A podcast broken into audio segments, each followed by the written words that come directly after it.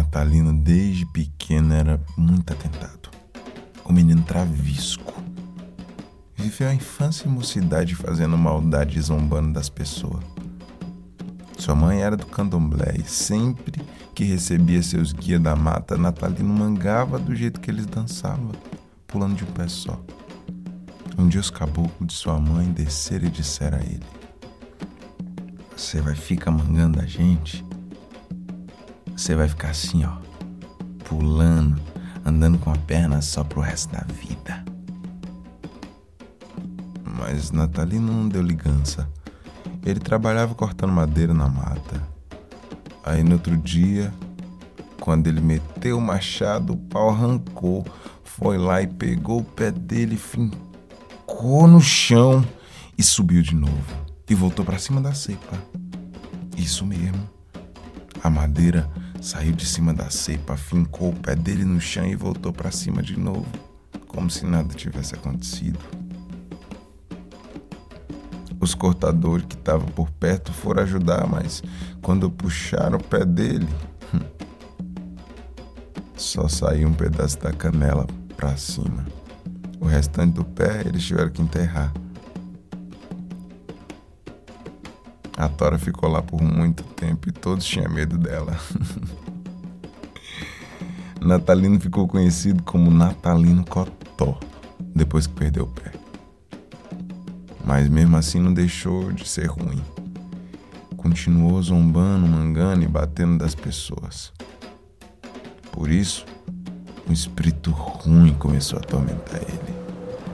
O demônio machucava ele, jogava pedra, puxava cabelo dele e mesmo depois dele raspar a cabeça, o demônio enfiava as unhas na cabeça dele e puxava pela raiz o cabelo. Um dia, a mulher de Natalina assustou com o demônio puxando ele para baixo, levando em corpo e alma.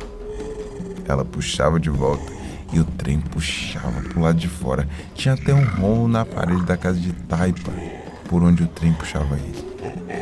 A mulher insistiu rezando até que o demônio soltou. Natalino não gostava de ver a mulher rezando.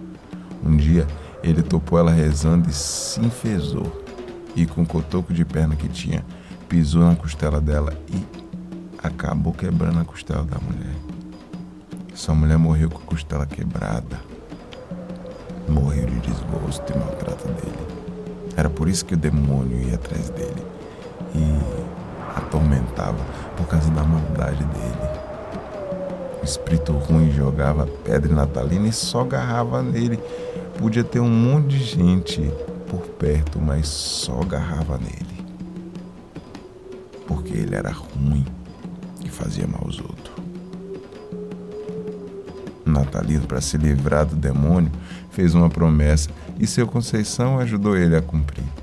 Eles andaram até a igreja de São Félix, em Minas Gerais, para soltar fogos. Foram andando por um mês até chegar lá e cumprir a promessa mas isso não impediu que Natalino Cotó continuasse com suas maldades. Seguiu fazendo coisa ruim, até inventando boatos sobre Dona Maria, filha de seu Conceição, que era quem tinha ajudado ele. Isso deixou seu Conceição muito triste. Natalina até hoje vive com as lembranças das coisas erradas que fez. Quando ele olha e não vê o seu pé.